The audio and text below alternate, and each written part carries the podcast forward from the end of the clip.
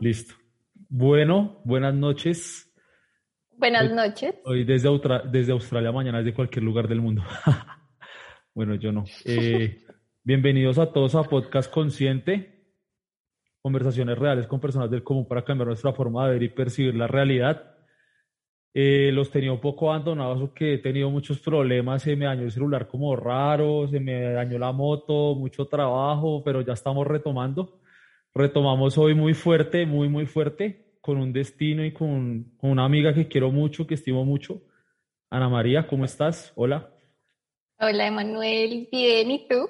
Bien, muy bien. Muchas gracias por aceptar la invitación, por sacar el tiempo por sobre todo cuadrar la diferencia horaria con los superpoderes espaciotemporales que tienes ahí. Porque yo no entendí. A ti por invitarme. Yo no entendí ni mierda de eso. sí, me di cuenta. Eh, pues bueno, para todos los que nos escuchan, abro de una vez diciendo que Ana María es una colombiana que en este momento se encuentra viviendo en Australia. Eh, Ana, si quieres, cuéntanos un poco cuántos años tienes, qué haces. Bueno, eh, en este momento tengo 27 años, mañana cumplo 28. Uy, eh, este podcast es de cumpleaños. sí. súper, súper. Em, soy de Bogotá, Colombia. Estudié Relaciones Internacionales y Estudios Políticos en la militar con Emanuel. Eh, me gradué en el 2015 y enseguida me gradué viajé a Australia, a Sydney, Australia, a estudiar inglés. Al principio por seis meses y ya llevo aquí en octubre, cumplo seis años. Uf, seis años. Mm. Y, o sea, tu plan era graduarte, ir a estudiar inglés seis meses, ser bilingüe y devolverte, ¿sí? Sí, era como un intercambio y ya. Pero, y, pues, pero te alcanzaste a graduar de la universidad. Me gradué me gradué y enseguida, me gradué en septiembre, creo. No, me gradué, bueno, me gradué en agosto, septiembre y a los dos meses ya estaba viajando a Sydney. Uf, ¿y qué pasó? ¿Por qué la decisión así de, de quedarte si solo iba a ser seis meses? Porque eh, seis meses se pasan volando. Y acá en Australia la vida se vive semana a semana, no como en Colombia, que es mes a mes. Entonces el, el paso del tiempo es mucho más uno siente que se acaba una semana, ya, y así va a pasar. Entonces, cuando pasaron los seis meses, yo sentía que a mí me faltaba como mucho por aprender, mucho por conocer de Australia, y Australia es súper bonito y tiene muchas cosas que, que, ver. Entonces yo dije, no, quedémonos otros nueve meses eh, para preparar, para preparar el, el IELTS. Y dije, no, si voy a hacer las cosas, las hago bien y me voy al menos con el IELTS para tener peso en la hoja de vida en Colombia. Y así, así fue, entonces me metí a un curso de preparación para el IELTS.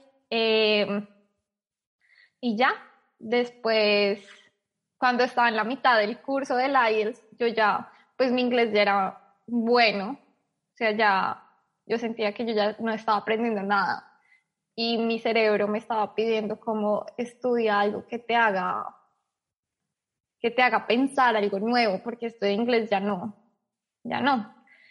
Entonces yo dije, me voy a meter a estudiar una maestría acá, porque yo, pues, sí extrañaba Colombia, pero la vida que estaba viviendo acá estaba muy buena, estaba... estaba de no extrañar a ni Literal, yo decía como, mm, extraño a mi mamá, extraño a mi familia, pero realmente... de Colombia extrañabas no la calidad de vida, sino a tu familia, o sea, como compartir los amigos, más como esos apegos emocionales, ¿sí? Sí. A nivel de calidad de vida, no. Hasta luego. No. Digamos, algo que, que yo aprecio mucho de acá, Australia, es la seguridad. Digamos, yo en Colombia vivía, era para mí normal caminar y voltear a mirar para atrás quién venía. Para mí era normal que me voy a subir al bus, entonces miro dónde voy a guardar el celular. Si me ves mirando por eh, la ventana ahorita es por lo mismo. Dios mío. Y digamos, cuando me subí al bus, yo tenía la costumbre de que pensaban que lado tenía la cremallera del bolso y agarrarla con la mano para que y tenerla adelante. Acá, Emanuel, realmente yo no puedo entrar con el bolso abierto y no me pasa nada. Puedo caminar por un parque solo a la una, tres de la mañana. No me pasa nada. Puedo sacar el, mi computador en el tren, en un bus. Nadie me mira, no, nada. Y no digo que no haya pobreza y no digo que no haya inseguridad, pero la hay, pero la tasa es mucho más baja. Y además que, o sea, no es por nada, pero el gamín, por decirlo así, de Colombia al gamín de Australia, o sea... El, gamín de Australia es como estrato 5 acá, ¿ok? Exacto, tienen hasta iPhones pidiendo dinero en la calle, yo sé como que se esté descargando viendo Netflix, o sea, no. Entonces yo digo como, a ver, no, es no va a pasar. Y tú, y tú has sido opinión personal, ¿por qué crees que en esos países, así como donde hay tanta economía, tan, seguramente es por eso, ¿no? Que no hay como tanta inseguridad. ¿Por qué crees que sea? ¿Cómo por la economía? Es porque es un estado, es un estado paternalista. Entonces, acá, para evitar que haya un problema social, les dan a las personas, eh, digamos, de la calle, a los habitantes de las calles, les dan subsidios, les dan viviendas, les dan la dosis de droga, entonces los tienen controlados. O sea, aquí no se genera que la olla, porque realmente tienen centros especializados donde ellos van a reclamar su dosis de heroína, lo que sea.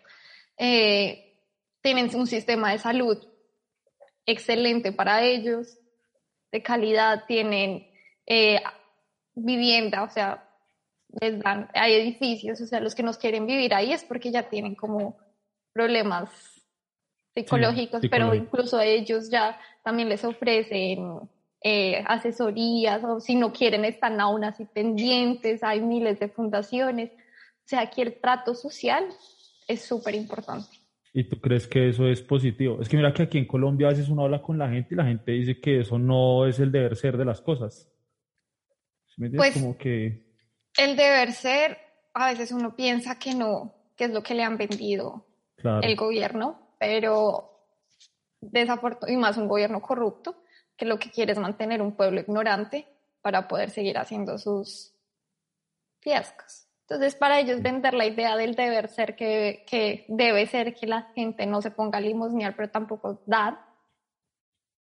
O dar muy poquito, así como... O dar, sí, exacto. Por ejemplo, acá durante el COVID, mira, eh, los estudiantes internacionales en esta segunda etapa del COVID muchas personas en el sector de restaurantes, hotelería y turismo se quedaron sin trabajo porque pues ese mercado cerró. Y el gobierno les está dando semanalmente a no australianos o no australianos 750 dólares semanales. Imagínate, así, for free.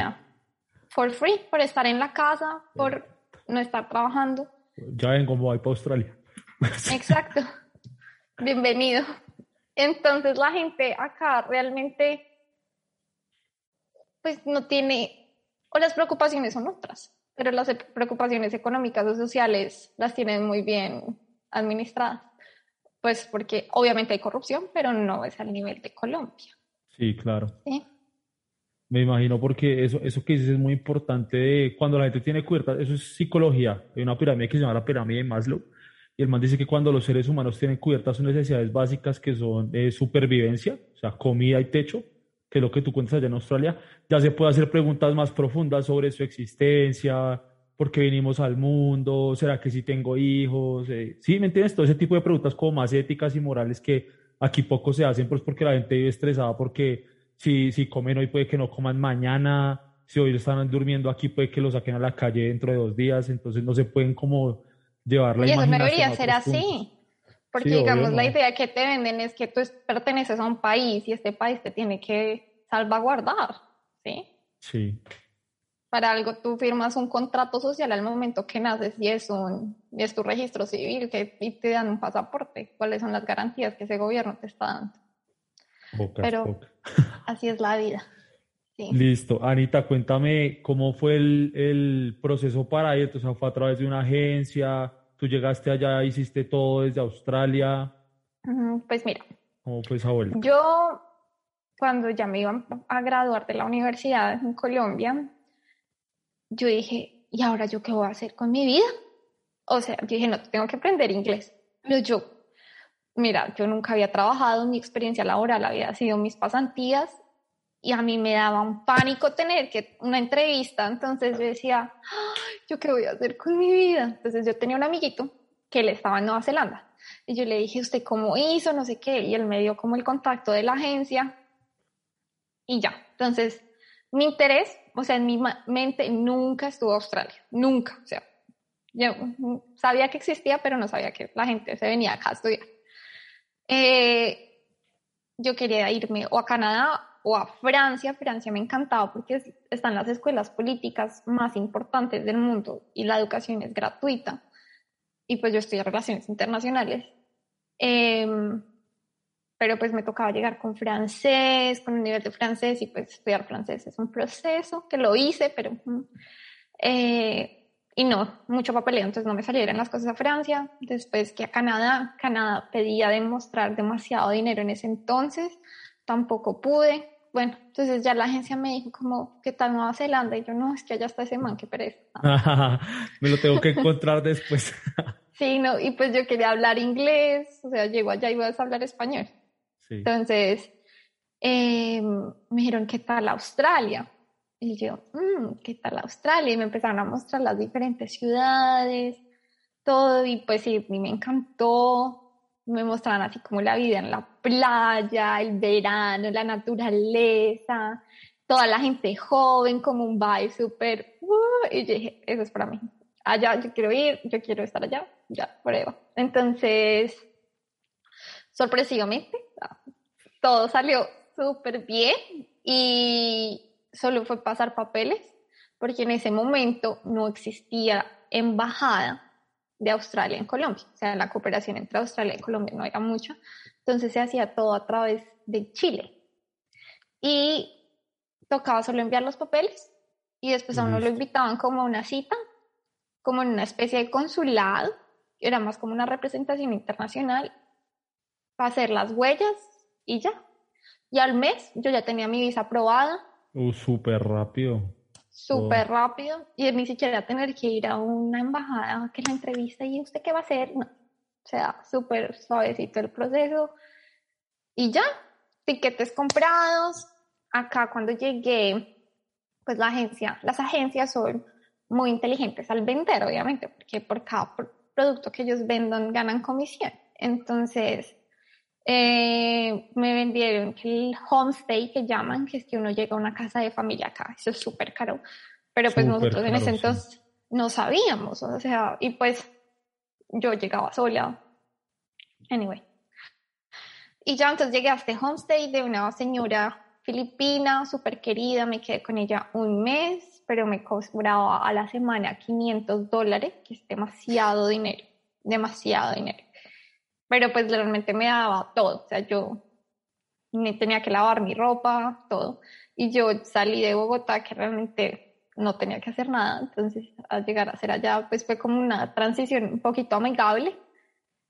Y después lo único que me dio duro fue como el transporte, porque yo en Colombia sabía la ruta de mi casa a la universidad o de, la, de mi casa al Parque Nacional donde yo entrenaba o sí cosas básicas, pero acá, y eso en inglés, yo decía, y eso que aquí los buses son súper pro, eso le hablan a uno, ellos se desinflan, se inflan, tienen estaciones, bueno.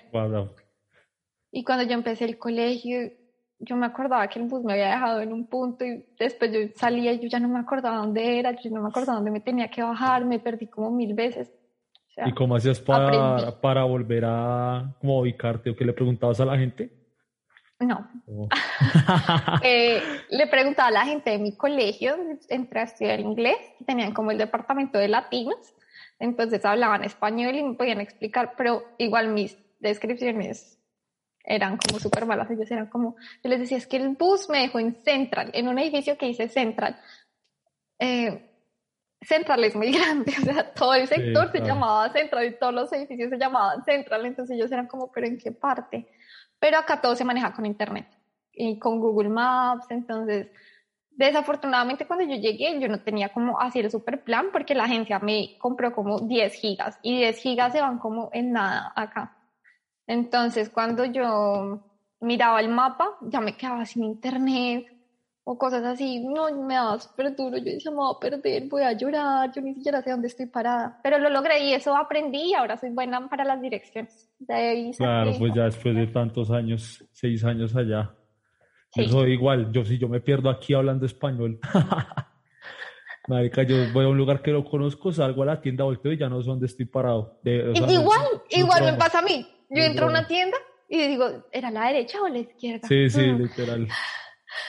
Menos mal existe Google Maps y me ha salvado la vida porque no tenaz.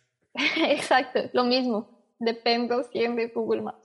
Anita, tengo otra pregunta, pero no sé si sea ya muy, muy, muy. Si quieres, no, si quieres, next. Es más o menos el costo. ¿Quieres hablar de cuánto te costó la, inicialmente ir a Australia? Sí, bueno, eh, yo me acuerdo que en ese entonces costó todo como 30 mil dólares salir. ¿Cuánto es eso? Eh, 30 mil dólares australianos hace seis años. Entonces no sé cuánto sea ahorita. Más inflación, más cambio de moneda. Entonces, pues digamos que como... Ah, no, perdón. Eh, 30 millones de pesos, perdón. No, 30 mil dólares. 30 millones de pesos. 30 millones de pesos. Sí. Eh, pero entonces ahí va piquetes, porque compramos ida y vuelta. El de, de vuelta se perdió. Y la señorita no se devolvió. No me devolví. Ah, no, no compramos de vuelta porque mi mamá no quería. ¿Tu mamá no quería que tú te devolvieras o...? Sí, o sea, yo no sé, se fue como psicológico por ahí, pero yo le dije, mamá, cómprame, porque solo me compraste el tiquete de ida. Y me decía, uno nunca sabe. En ese momento lo compramos, igual todavía falta mucho tiempo. Yo, bueno. Creo que me quería sacar de mi casa. Yo dije, mi mamá me mandó de Bogotá a Mosquera, de Mosquera a Australia. Chao. Sí, sí, y hasta luego. no mentiras. Pero, bueno, entonces fueron como los, el tiquete, la, la asesoría de la agencia. Realmente no me acuerdo bien el precio, cada precio cuánto fue, pero, pero en total colegio. Cubría, te cubría estadía, comida, o sea, comida cubierta. Por un mes. Uf. Solo por un mes. Después ya me tocaba a mí mirar dónde iba a vivir, qué iba a comer, el transporte, todo. Pero me cubría, imagínate que acá el gobierno le dice a uno que si es internacional, tiene que tener un seguro médico.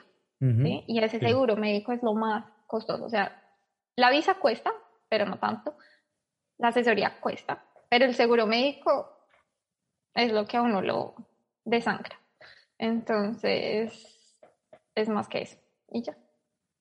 Bueno, está difícil acceder a 30 millones de pesos. Y, toca demostrar 3 millones de pesos. Toca demostrar que tienen en la... ¿Todavía toca demostrar 3 millones? No, más, como 10.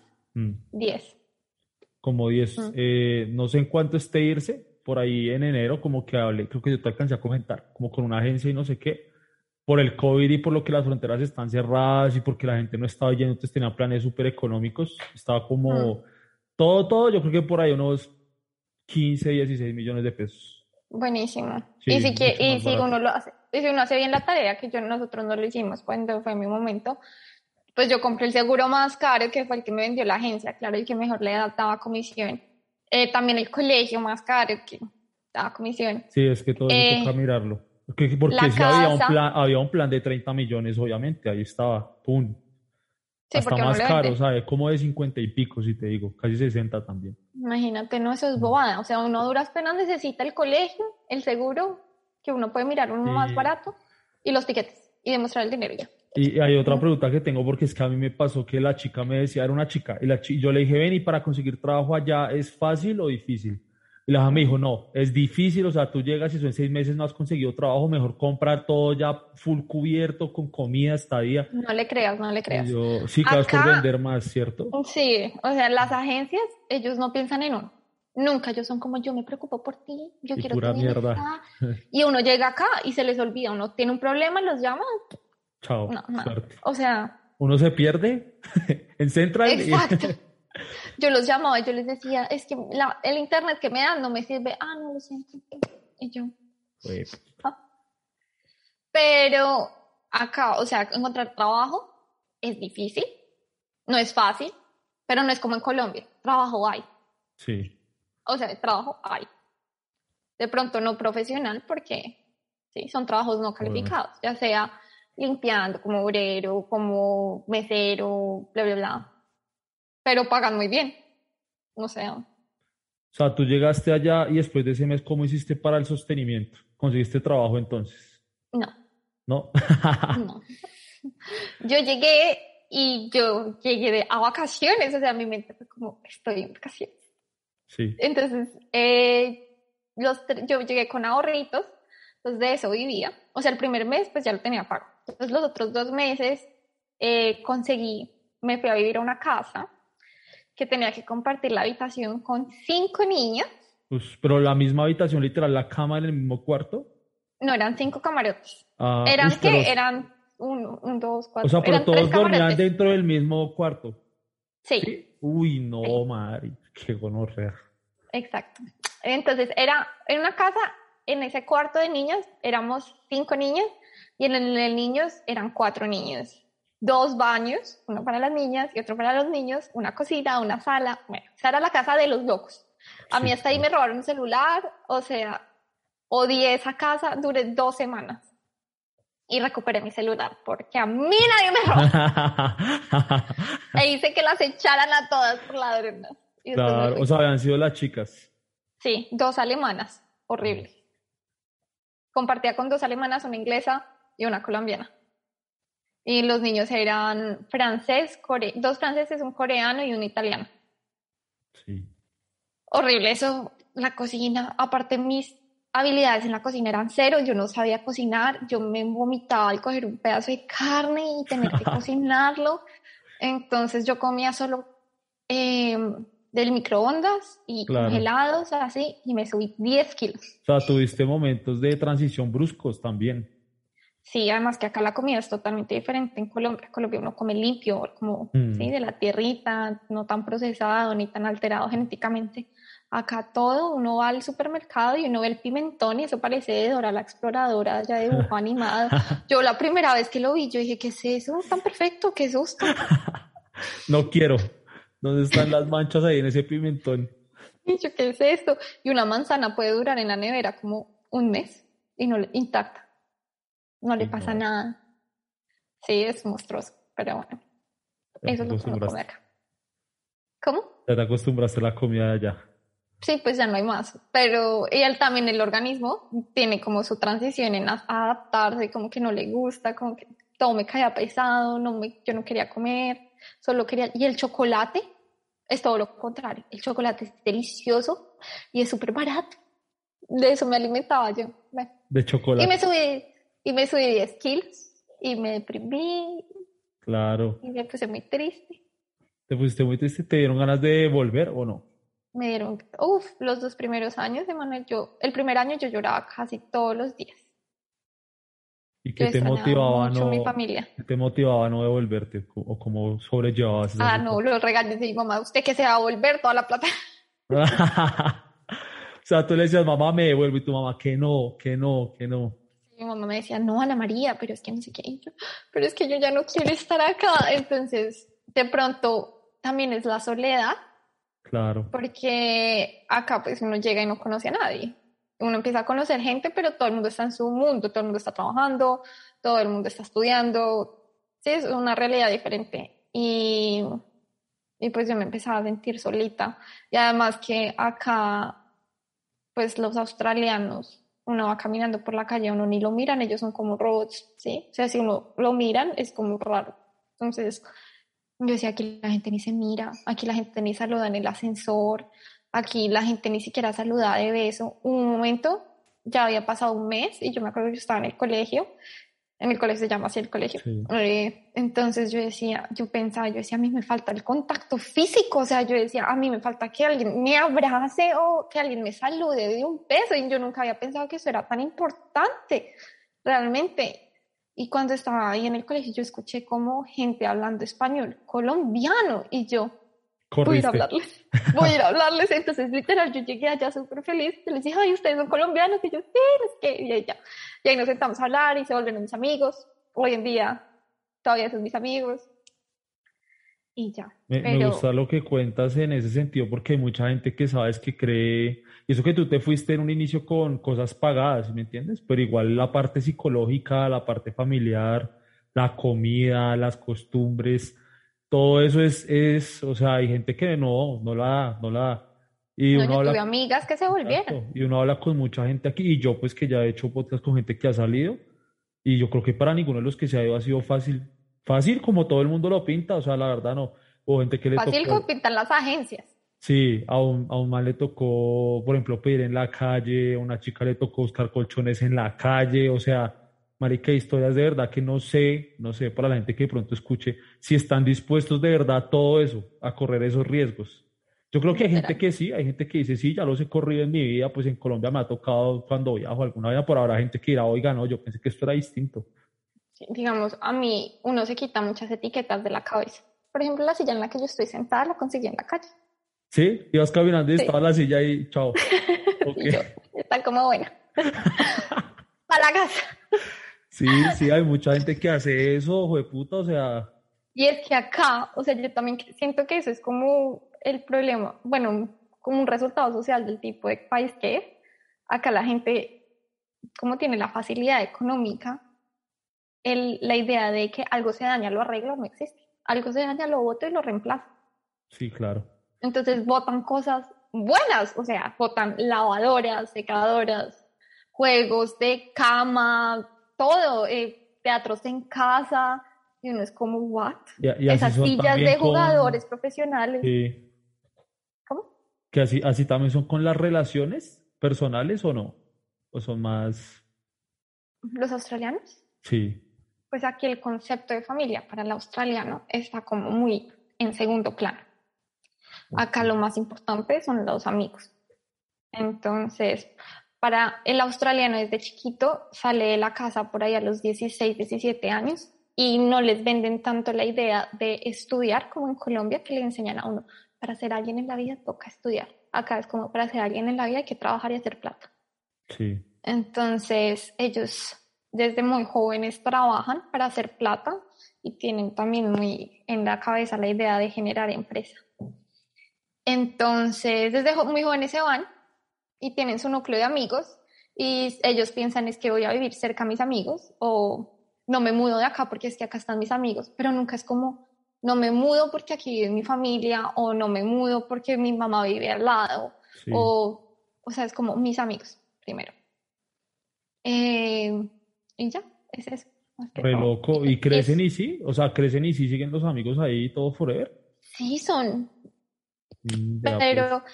y aparte, y cuando envejecen, eh, acá se ve mucho viejito solo.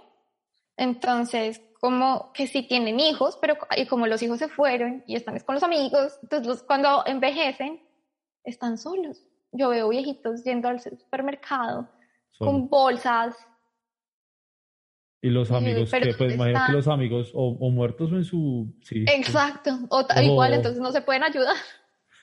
No, sí. No, qué loco, lo, qué loco los cambios culturales, porque aquí en Colombia es, todo muy familiar, todo, o sea... Sí, exacto. lo que tú decías, que la familia, que extraño a mi familia, que la gente se va de la casa y que yo extraño a mi mamá, la comida, la casa, todo eso. Acá no, acá acá son mis amigos y la prioridad son mis amigos y me voy con mis amigos y me voy de viaje y paso las fechas especiales con mis amigos y ya. Y uno es como, ¿y tu mamá? Ah. ¿Y tu familia? ¿Cómo así? Uy, no, muy... Bueno, es de cada cultura también. Se había escuchado algo así, pero no pensaba que fuera tan... como tan así. Y es también muy triste, digamos, también algo que yo noté cuando llegué y nunca se me va a olvidar, una escena que yo estaba en el Opera House y había un grupo de niños muy jóvenes, pero muy jóvenes, o sea, como 15 añitos, eran las 5 de la tarde, un día entre semana, y estaban muy borrachos y haciendo show así tipo película, como esas películas de Estados Unidos que los niños están borrachos, sí, y gritan, y yo decía, ¿qué es esto sobreactuado? O sea, las películas nos están mostrando la realidad de esta cultura. occidental.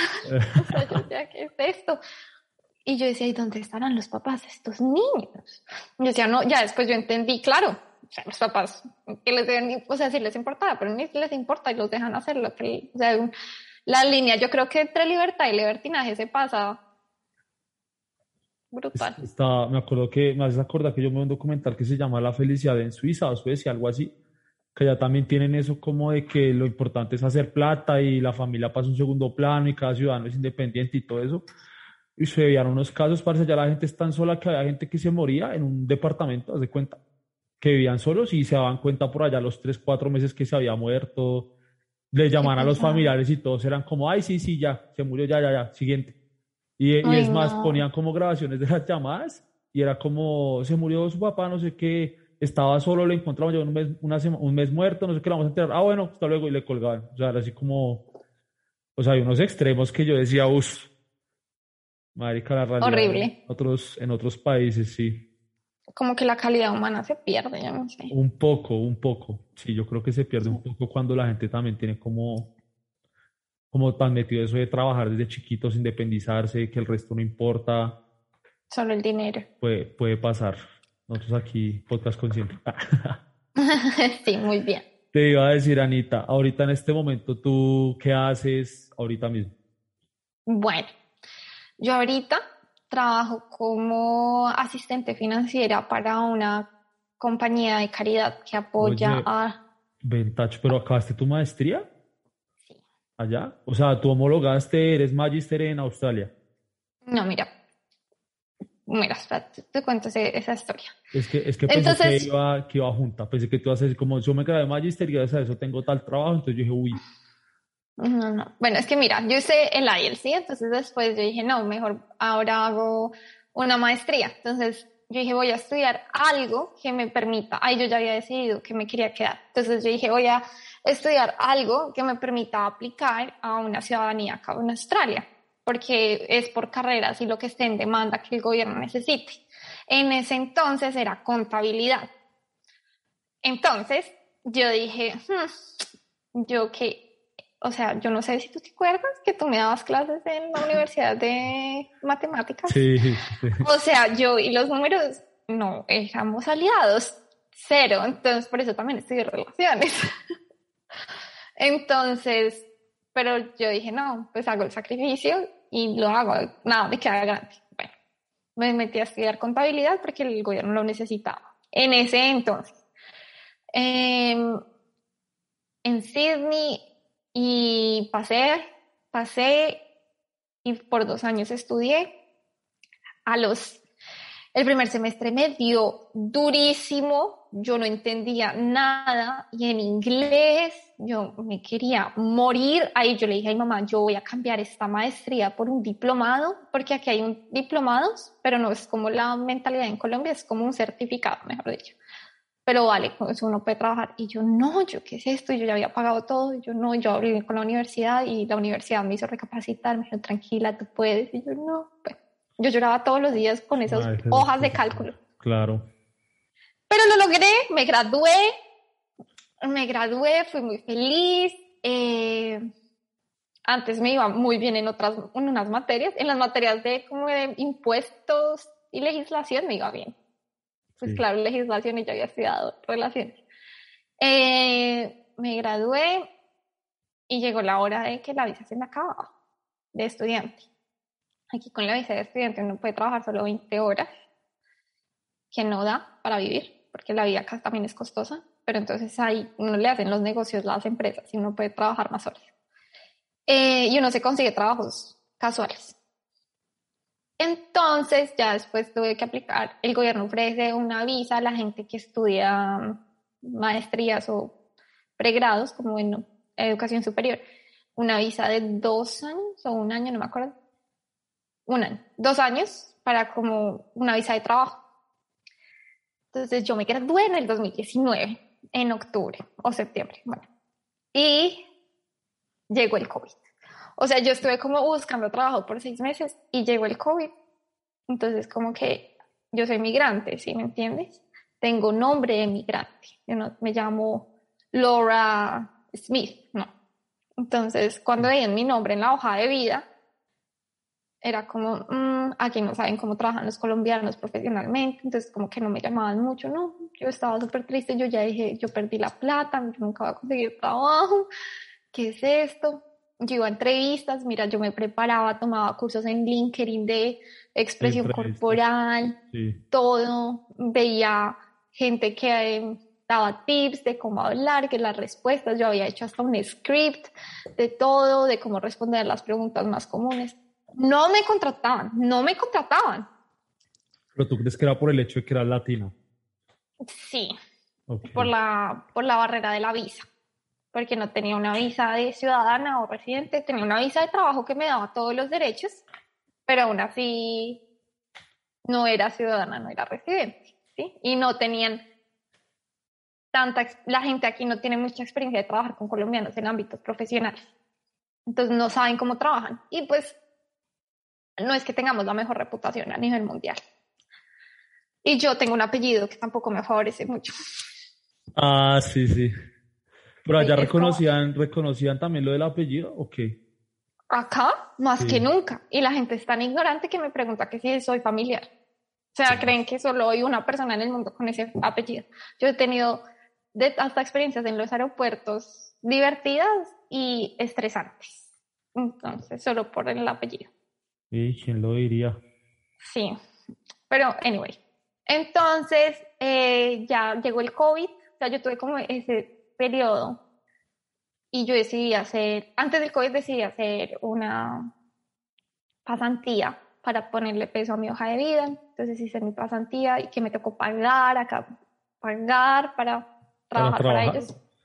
Sí, acá todo es negocio, acá todo es negocio. Pero ellos ya te dan como una recomendación laboral, me imagino. Sí, y hasta me, me formulaban la hoja de vida también. Entonces eso también me ayudó mucho a pasar a trabajos. Y llegó, ay, sí, llegó el COVID y, y bueno, yo dije, no, ya fui, o sea, cinco, cuando antes del COVID no. Y la gente se empezó a ir, se empezó a ir, se empezó a ir. Entonces empezaron a ver como muchas oportunidades y me empezaron a llamar a muchas entrevistas. Entonces fui a una, y me contrataron.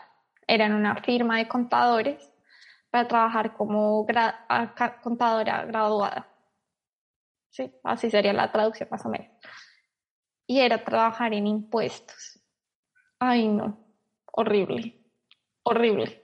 Odiaste el Odié, odié los impuestos. O sea, aparte, era un ambiente que me tocaba irme como súper impecable, pero con ropa de marca, o sea, no era un ambiente, la gente que dueña era gente muy superficial. Entonces, digamos, si yo tenía una, eh, ¿cómo se llama esto? ¿Cómo se por acá? Una bufanda, una ah, bufanda, una bufanda de Louis Vuitton, entonces me la miraban, ay, mira tu bufanda de Louis Vuitton, no sé qué. Yo era como, pero ¿qué es esto, Dios mío? Bueno, más que mira el trabajo, ahí duré un mes, un mes trabajando y no me pagaban ni siquiera bien. O sea, yo ganaba más como mesera o cuidando niños, como nani. Entonces yo también decía, ¿qué es esto? Pero bueno, no importa. Yo decía, bueno, mientras hago hoja de vida, no importa, no importa. Duré un mes y después en LinkedIn alguien me encontró, una reclutadora me encontró y me dijo como, oye, somos una reclutadora de, contadores, te encontré, me gusta mucho tu perfil, me gustaría tener una llamada contigo para ver que estés posibles, si estás abierta a algunas posiciones que tenemos abiertas para diferentes clientes. Yo enseguida llamé a ese señor, ese señor me mandó su número, yo lo llamé y me dijo que si quería tener una entrevista ya, yo claro que sí, como yo ya tenía mi script, yo ya estaba súper preparada, ya tuve la entrevista con él y después me dijo, tengo un cliente, para trabajar con una empresa de caridad que apoya a músicos y artistas australianos. ¿Quieres tener la entrevista el lunes? Y yo, sí, de una.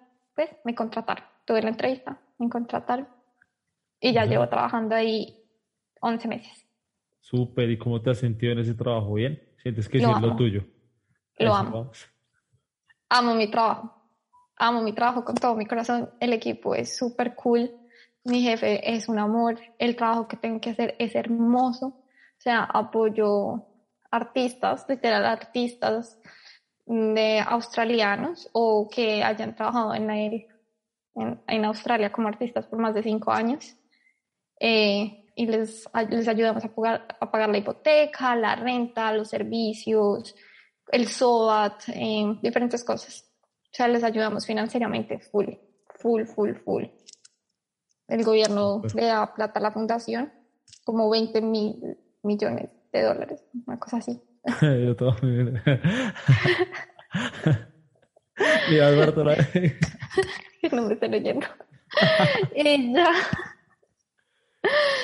Y Uy, ya. ese recorrido ha estado complicado, ha estado complejo, muchos altibajos. Sí.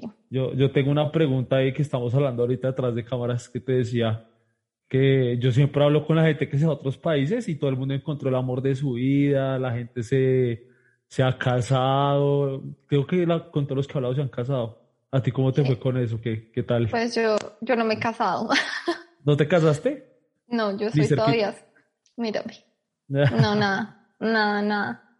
Eh, pues sí, he tenido relaciones, pero no exitosas. Ah.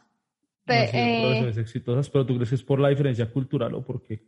O ya es como temas personales de que no funcionaron y ya. Pues digamos, la última relación que tuve fue con un muchacho alemán y sí, el tema cultural eh, afecta mucho, impacta demasiado. Además, pues los alemanes son súper fríos y nosotros somos súper amables y welcome, ¿sí? Sí, sí. Entonces, totalmente diferente. Los alemanes son muy estrictos. Sí, uno es como más flexible. Y eso que yo soy disciplinada, y, pero mm, para ellos es blanco-negro. Entonces, como que, sí, el, la expresión afectuosa también es diferente. Entonces, Ah, no se pudieron entender finalmente. No, no, También yo creo que las personalidades no, no cuadran. Porque hay gente que le ha ido muy bien con otras eh, culturas y es, pero como que no. Yo la vez pasada hablaba también con, con un amigo, porque cuando yo fui a México conocí un man que la novia era rusa. La esposa, de hecho, se han casado. Y entonces hablamos con la rusa y la rusa decía lo mismo que tú estás diciendo, decías que a los latinos se les siente como el, como el calor en la sangre, como el amor. El sabor. Como el sabor. Ella decía, no es lo mismo que a uno un latino como que lo abrace, porque se siente el abrazo, porque a uno lo puede abrazar un ruso, pero parece que lo abrazará a uno una pared. decía, decía, decía, así lo abracen a uno con fuerza o como sea, no se siente, o sea, es como abrazar una puerta, una pared, es muy, es muy diferente, es muy diferente. Total. Complicado. Sí. Y este era ruso-alemán. Entonces, ah, no. se me juntaron el hambre con las Pero ahí, bueno. Ahí tienes. Ari, desde que te fuiste has vuelto. ¿Cuántas veces has vuelto? ¿Tú volviste una vez, no? Que nos vimos. Sí, yo los primeros dos años iba en Navidad. Ah, sí, de hecho nos vimos dos veces. Sí, eh, sí, iban como las navidades porque era la época, porque la primera navidad la pasé acá, o sea, yo llegué en octubre, entonces en diciembre la pasé acá, horrible. O sea, yo sentía que era un día normal, aquí no decoran las calles, acá no hay ambiente navideño. Ahorita ya un poquito más, pero en esa época no. Como hay tantas culturas, este es un país y Sydney es una ciudad multicultural. Entonces hay muchas religiones. Entonces, como para mantener el balance, yo creo que no ponen como nada que exalte más que la otra, pero horrible. O sea, yo decía, no, ¿qué es este espíritu? Y no veían en Facebook o en Instagram o me mandaban por los grupos de WhatsApp y yo era como, no, quiero un buñuelo. Una natilla. Una natilla. Allá, hay buñuelos eso no existe allá. Pues en las tiendas colombianas, pero pues te imaginarás el precio. Sí, claro exponencial, pero bueno. Pero pues uno en Navidad vale la pena, ¿sí? Porque, pero, sí, entonces los primeros dos años yo me fui a Colombia y también a estar con, en familia y feliz. Eh, pero ya después yo lo pensé y yo dije, yo no me voy a ir a Colombia, yo voy a usar esta plata y voy a viajar por el mundo, más bien, porque Colombia ya lo conozco. Has viajado por el mundo ya. Sí, eh, he viajado, he ido a Indonesia, he ido a China, he viajado por casi toda Europa. ¿Y por qué a China? Qué destino tan extravagante. Desde que era chiquita era uno de mis sueños. Yo no sé si por qué fui... cumplir. Sí, sí, mi sueño era ir a la muralla china, desde chiquita, y lo cumplí. Y fui muy feliz cuando estaba allá, sí. Todo gracias a lo que, a los sacrificios que hiciste pues en Australia, que no te volviste, de que has la maestría, ahorrar también sobre todo, porque no es que uno, ah, no, un mes me pagaron y me fui para China. Claro, no, no, no es así. Aunque yo hice el super deal, el super negocio, porque, ¿sabes? Groupon. Entonces Groupon sacó como que un viaje de dos semanas a China, tiquetes incluidos, todo incluido, hoteles, comida, tours, por 1.200 dólares o 1.000 dólares en ese momento. Lo voy a comprar. Y como es aquí nomás, entonces es cerquita. Entonces te has dado la oportunidad de cumplir tus sueños viajando por el mundo. Sí. ¿Y cuáles son los planes que tiene Anita del futuro? Ahora, Anita del futuro. Anita del futuro en este momento se le va a acabar la visa. Ahorita está aplicando una visa que se llama la COVID visa. Ah, oye, sí, cuéntame por qué no, no estás, que justo estamos hablando también detrás de caras, porque no eres todavía legal en Australia, si tú ya, ya estás, pues, Pues soy legal, sí, o sea, tengo, tengo visas y eso, pero no soy australiana. No o sea, ciudadana australiana no tiene. Ciudadana. No, porque, como te decía, yo cuando estudié eh, contabilidad lo hice con el fin de que estaba en la lista de demanda de profesionales, pero ya la quitaron porque ya hay mucha, hay mucha gente, ¿sí? Entonces ya no necesita.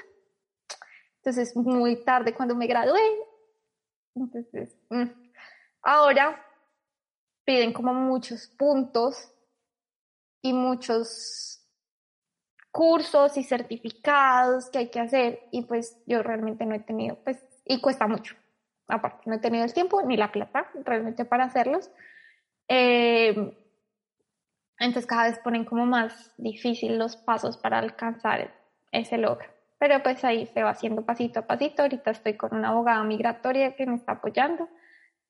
Eh, ahorita me toca sacar como un certificado que me da cinco puntos para la visa, así como creo que tipo Canadá también es con puntos. Eh, después me toca hacer un curso de traducción. Solo por gastar plata que me da otros cinco puntos. Tú con esas visas puedes salir, volver sin problema, o sea, no pasa nada. Sí, cuando uno tiene visa estudiante, visa de trabajo puede salir. En este momento yo tengo una visa COVID. La visa COVID es porque a mí se me acabó mi visa de trabajo y no tenía para dónde coger. Entonces me dan como esa, esa visa COVID, la hicieron durante el COVID para la gente que no tiene para dónde irse, pero yo hasta ahora estoy aplicando. Entonces estoy, mientras uno aplica, le dan una visa que se llama visa puente. Entonces estoy en esa visa puente que no me deja salir del país ni nada. Igual no se puede ni salir porque ahorita Australia está en cuarentena. fronteras cerradas, ¿cierto? Sí, entonces pues estoy aquí de gratis, mejor dicho. Ahí suave. Sí. Por ahí vi en algún momento que tu mamá fue, o sea, tu mamá fue a visitarte a Australia, ¿cierto? Sí, mi mamá ha venido dos veces, en el 2017 y en el 2019.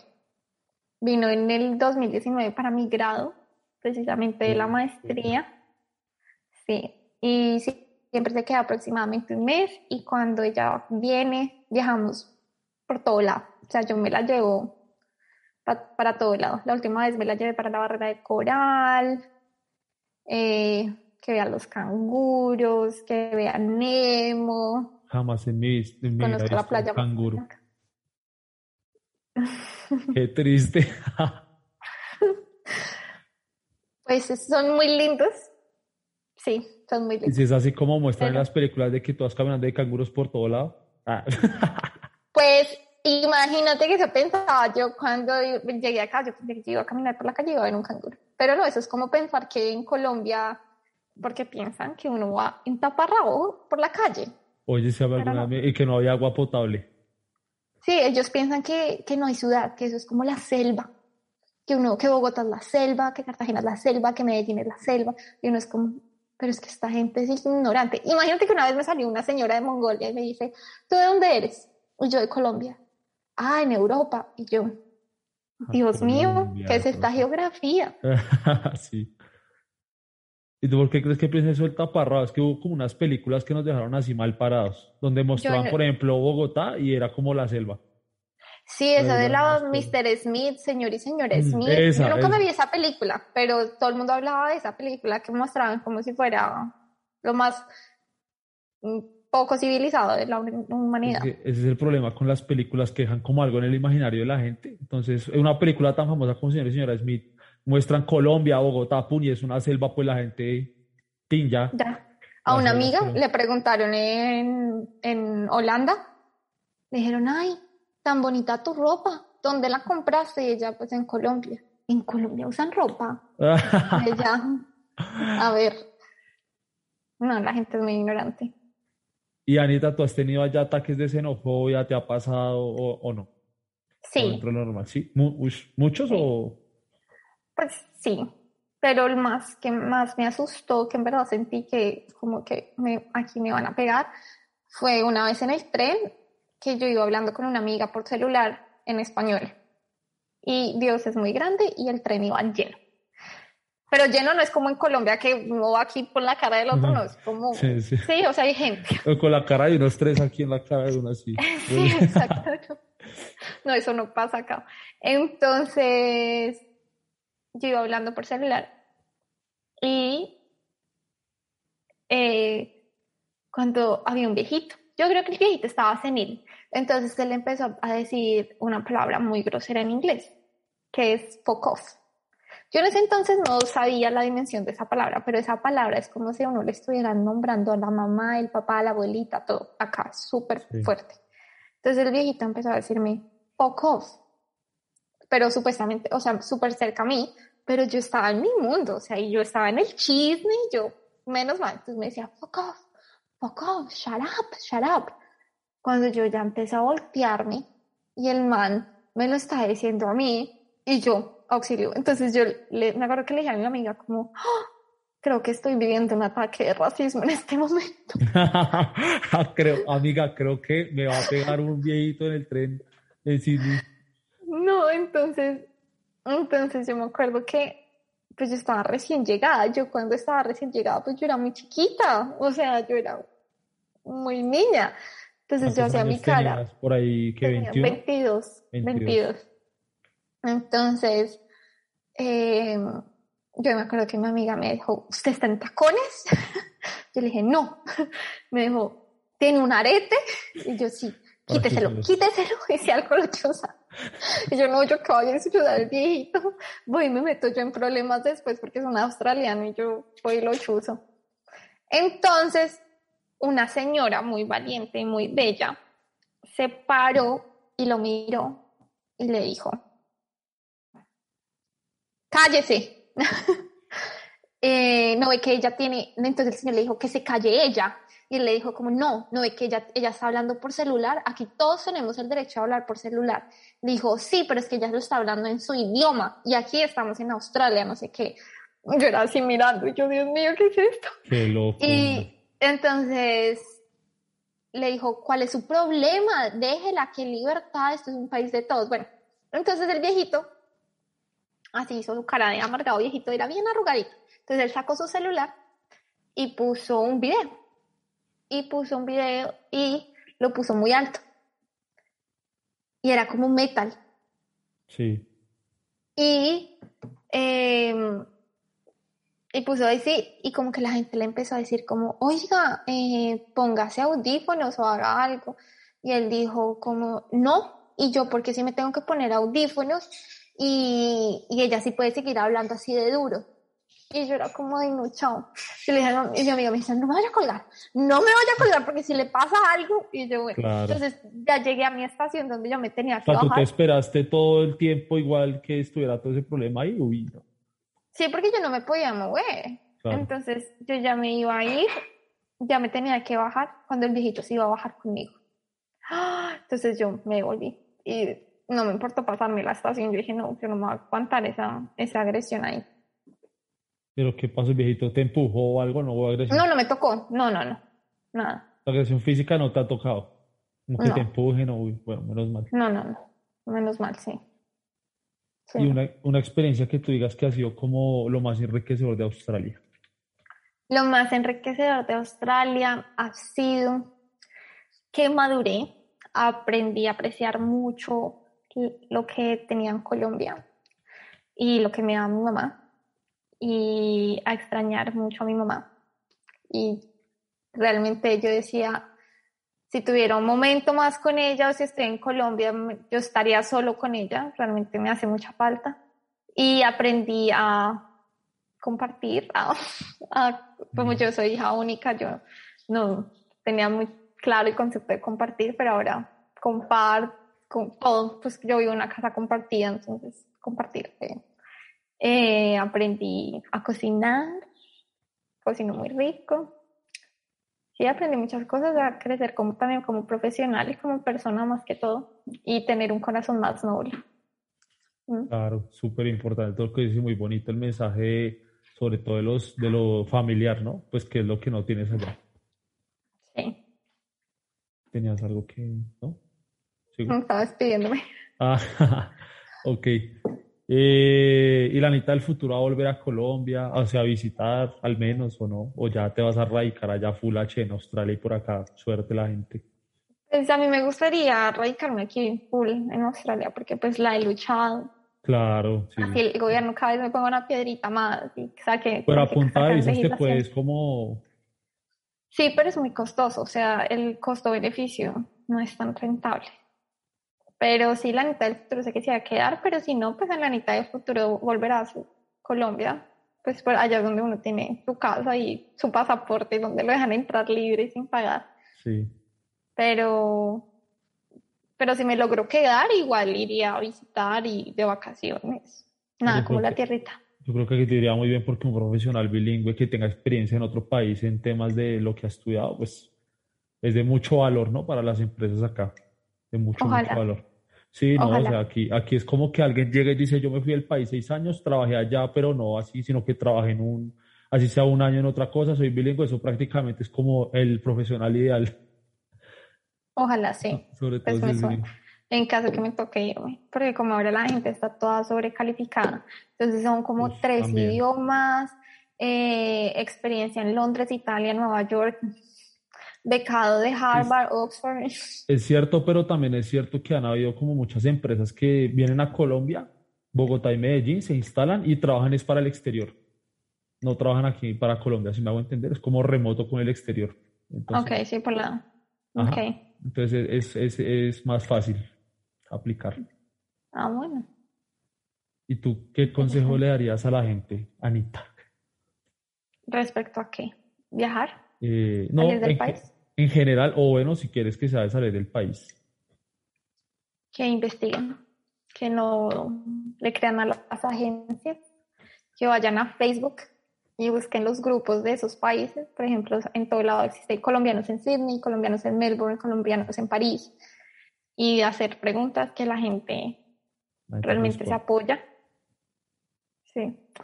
Y, y nada, saber que hay oportunidades en todo lado que uno son los que tiene que encontrarlas, tener la mente abierta. Y ya. Y aprender un segundo idioma, que abre muchas pues, puertas también. Eso es, también eso como que modifica el cerebro un poco, ¿no? La forma de pensar, aprender un segundo idioma. Sí. O la forma de, de, ver las cosas y todo eso. Yo por ahí me un documental una vez de eso. Sí, ayuda mucho. A, como al lóbulo izquierdo, creo. o sea que...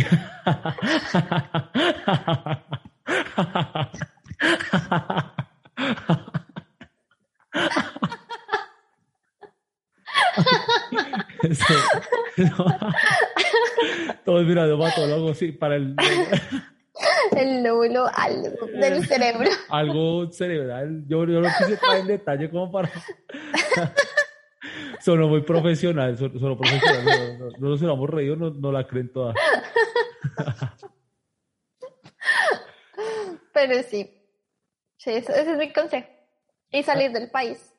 Sí. Para mí salir del país, eh, mira, gente ha llegado acá que no tenía nada en Colombia. O sea, nada. y pidieron, yo no sé, un préstamo al gota a gota o al banco o yo no sé, y se vienen con ese préstamo y lo pagan en menos de nada.